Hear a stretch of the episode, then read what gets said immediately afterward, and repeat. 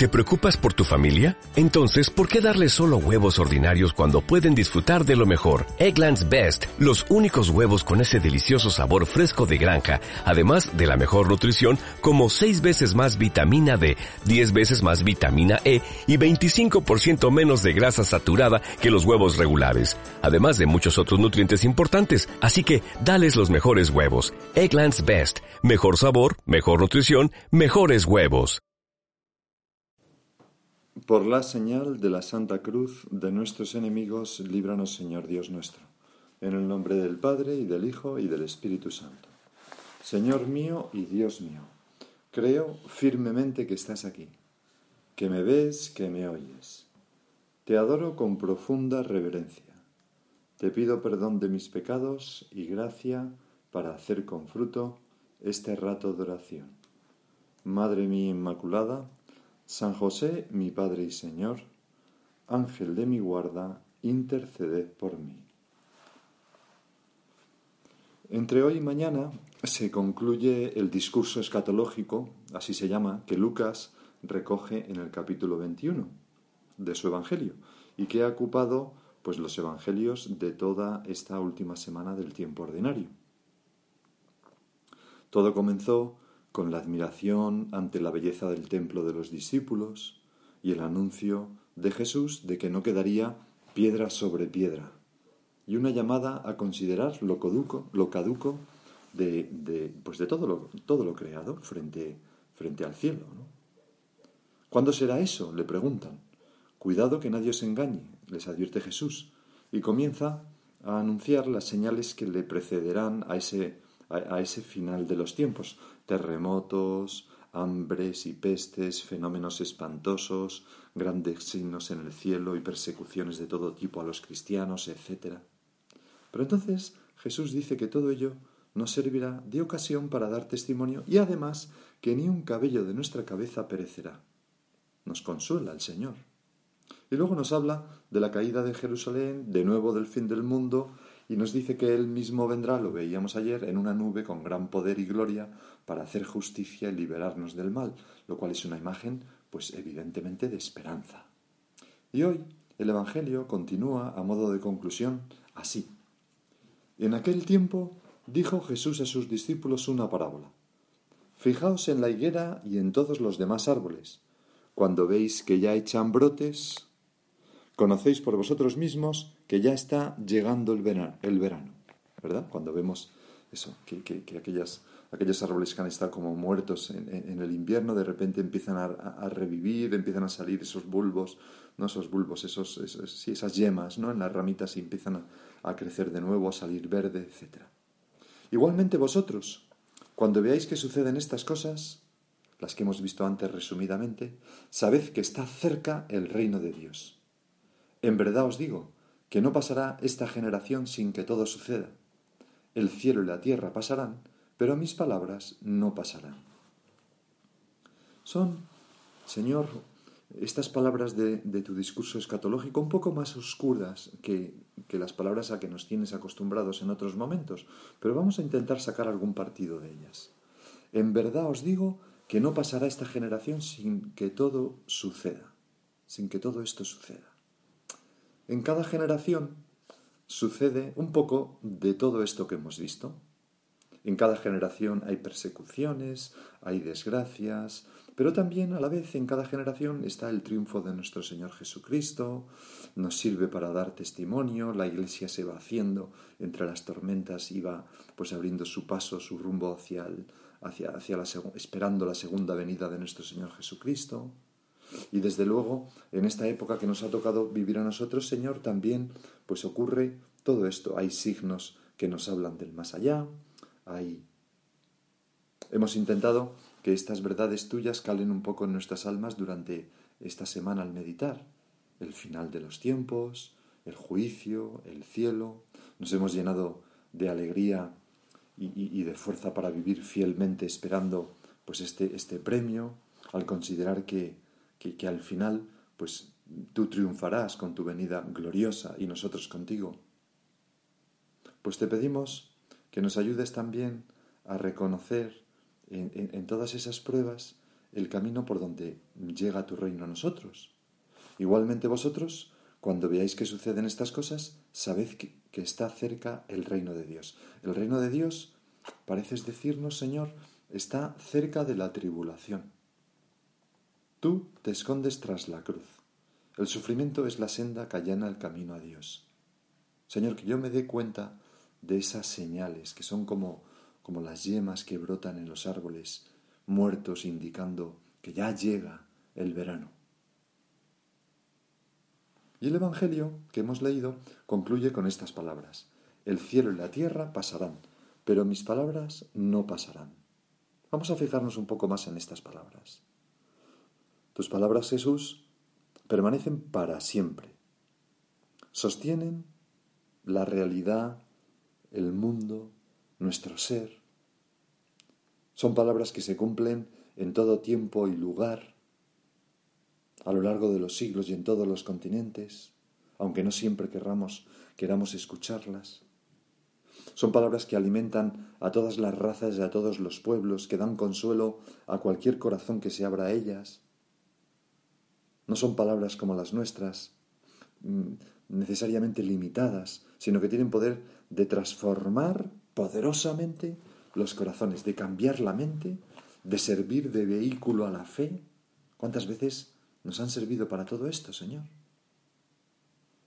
Han pasado dos mil años desde que tú pronunciaste esas palabras y se recogieron en los Evangelios y siguen conmoviendo a quienes las leen con el corazón abierto. Es asombroso, Señor. Siguen arrancando decisiones de entrega. Siguen logrando conversiones que parecían imposibles. Siguen inspirando vidas. Es fantástico, impresionante cómo mantienen su actualidad en situaciones concretas, no de una manera etérea. Me decía un chico que hacía la oración abriendo el Evangelio al azar. Y entonces me decía, la de veces que me sale lo que necesito. No se crea que Dios se mete. Verdaderamente, este Dios nuestro aletea en esas páginas del Evangelio y se mete ahí.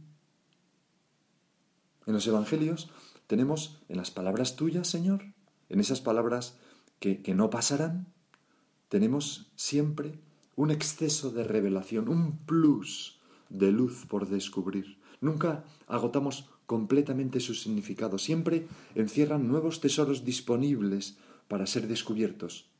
Así nos dice bellísimamente el, diácono San Efrén. Vamos a leer un texto suyo un poco largo, pero que es bien bonito. Dice así, ¿quién hay capaz, Señor? Estamos haciendo oración, ¿verdad? ¿Quién hay capaz, Señor, de penetrar con su mente una sola de tus frases. Como el sediento que bebe de la fuente, mucho más es lo que dejamos que lo que tomamos. Fuente mana y mana y mana. Porque la palabra del Señor presenta muy diversos aspectos, según la diversa capacidad de los que la estudian.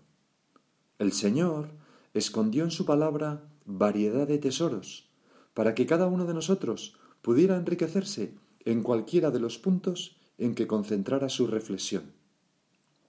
A veces, Señor, nos fijamos en una palabra, otras veces en otra palabra, otras veces en una expresión, en un gesto, y siempre sacamos fruto. Sigue diciendo San Efrén, aquel pues que llegue a alcanzar alguna parte del tesoro de esta palabra, no crea que en ella se halla solamente lo que él haya, ha hallado, sino que ha de pensar que de las muchas cosas que hay en ella, esto es lo único que ha podido alcanzar. Alégrate por lo que has alcanzado, sin entristecerte por lo que te queda por alcanzar. Así nos vemos nosotros, Señor, cada vez que hacemos un rato de oración con el Evangelio y encontramos alguna luz. Dice San Efrén, el sediento se alegra cuando bebe y no se entristece, porque no puede agotar la fuente. La fuente ha de vencer tu sed, pero tu sed no ha de vencer la fuente, porque si tu sed queda saciada sin que se agote la fuente, cuando vuelvas a tener sed, podrás de nuevo beber de ella. En cambio, si al saciarse tu sed se secara también la fuente, tu victoria sería en perjuicio suyo. Por eso, Señor, nosotros no podemos decir, bueno, este Evangelio ya me lo sé, esto ya me suena, esto... No, no, no, no, no. Medítalo, léelo despacio. Descubre nuevos tesoros, calma la sed de Dios que tienes en esas palabras, porque estas palabras, el cielo y la tierra pasarán, pero estas palabras no pasarán, nos dice el Señor. Siempre estarán en presente, vivificando nuestra alma. Y dice ya al final San Efrén, da gracias por lo que has recibido y no te entristezcas por la abundancia sobrante. Lo que has recibido y conseguido es tu parte, lo que ha quedado es tu herencia. Lo que por tu debilidad no puedes recibir en un determinado momento, lo podrás recibir en otra ocasión si perseveras. Ni te esfuerces avaramente por tomar de un solo sorbo lo que no puede ser sorbido de una vez, ni desistas por pereza de lo que puedes ir tomando poco a poco. Son unos consejos, Señor, fantásticos para nuestra vida de meditación del Santo Evangelio. Unos consejos que nos llevan de, esperanza en lo que nos queda por recibir y de consuelo, sabiendo que, que, pues, que eso que hemos recibido no es más que una primera parte. Y por eso es tan importante a la hora de meditar el Evangelio la repetición, volver una vez y otra como hace sabiamente la Sagrada Liturgia que nos pone una y otra vez los Evangelios repartidos a lo largo del año y algunas veces varios días a lo largo del año. Es tan sabio volver y una, una y otra vez sobre, sobre las palabras de Jesús en la oración, fijarse en ellas desde distintos aspectos, tratar de vivirlas en primera persona y en presente como si estuviéramos allí, nos hace tanto bien en cualquier circunstancia, hasta en circunstancias, o quizás más aún, en circunstancias extremas. Aquel cardenal Van Tuan, que estaba encarcelado en la cárcel en Vietnam, ¿no? como ocurre en tantos países comunistas, o ha ocurrido, ¿verdad? Y entonces empezó a guardar trozos de papel de los formularios que le pasaban para confeccionar una pequeña agenda con unas 300 frases de la Sagrada Escritura, que anotaba, estaban anotadas en latín de memoria, para poder vivir Mm, la palabra de Dios en aquella situación y, tan, tan extraordinaria, ¿no? Y entonces este arzobispo Bantuan le, llamaba a aquellas, bueno, aquella libretilla confeccionada así, el cofre precioso del cual sacar fuerza y alimento. Y a otros presos que estaban allí con él, católicos, les hizo aprenderlas de memoria. Y luego recitaban esas frases y, y aun los no católicos se admiraban del contenido. Entonces anota Bantuán, pero para que la palabra engendre vida y produzca todos sus frutos, hay que acogerla y vivirla. La única escucha de la palabra se traduce en obediencia a hacer lo que exige. Pienso, Señor, que esta es una exigencia del hecho de que mm, tus palabras no pasarán permanecerán para siempre. Que nosotros estamos sometidas a ella, a ellas, con un deber de, obediencia. A veces en, en, la vida nos encontramos una bifurcación, no sabemos por dónde tirar, dudamos. Pues yo te diría, recurre al Evangelio. No cojas una senda que vaya en contra de esas palabras, porque el cielo y la tierra pasarán, pero mis palabras no pasarán. No pienses, bueno, estamos en otros tiempos, puedo alegremente dejar esto para otra ocasión que nos dice nuestro Señor. No, no, no, no, no, no puedes, no va a añadir a tu vida más que pesar y desgracia. No seas tonto. Acuérdate, mis palabras no pasarán, tú eres el que vas a pasar, pero esas palabras son, son, son divinas. Los que a lo largo de estos dos mil años han dejado de lado esas palabras de Cristo, mm, se han perdido ellos y han perdido a muchas gentes y no han sido felices ni en esta vida y quizás en la otra, no lo sabemos. Tú sé fiel a estas palabras. Cuando San Pablo escribía a Timoteo, a ese hijo suyo queridísimo, hijo espiritual, se entiende, dándole buenos consejos, en la primera carta, un chico que era muy joven y que sin embargo ya era obispo, ¿verdad? Pues le, decía, si alguno enseña otra cosa distinta de la palabra y no acepta las palabras de salvación, que son las de nuestro Señor Jesucristo, y la doctrina que es conforme a la piedad, es un engreído y no sabe nada, pierde el juicio en disputas y en discusiones sobre palabras.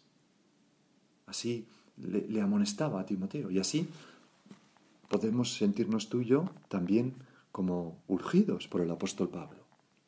Y luego en la siguiente carta a Timoteo, en la segunda, le decía, abundaba en esta misma idea, toda la escritura es inspirada por Dios y útil para enseñar, para argumentar, para corregir y para educar en la justicia, con el fin de que el hombre de Dios esté bien dispuesto, preparado para toda obra buena. O sea, en esas bifurcaciones de la vida, la palabra de Dios es una guía, es luz para mis pasos, lámpara que guía mi sendero, como dice el Salmo. Por eso, Señor, qué bien nos hace, qué bien nos hace escucharte decir esto. El cielo y la tierra pasarán, pero mis palabras no pasarán.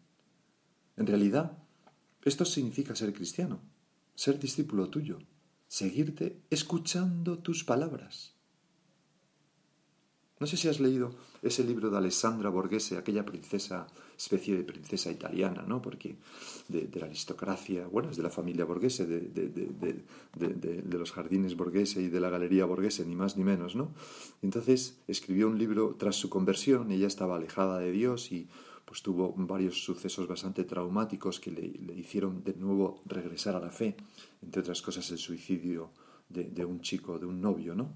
Una especie de novio que tenía y escribió un libro que se llamaba Sed de Dios. Entonces allí, cuando explica la nueva vida que empezó tras su conversión, decía, todo era y es muy sencillo. El cristianismo no impone técnicas ascéticas particularmente complicadas. Jesús mismo nos dijo en el Evangelio qué hay que hacer, sobre todo conocerlo como el Señor, y luego seguirlo, porque Él es el camino, la verdad y la vida y al seguirlo, imitarlo. Está claro, pues, que en primer lugar hemos de leer las escrituras. Es que es, es de una evidencia total, ¿no? ¿Cómo vamos a ser cristianos si no leemos y meditamos las palabras de Cristo contenidas en los Evangelios? Y no solamente las palabras, sino también tus hechos, Señor, en nuestra oración, una y otra vez.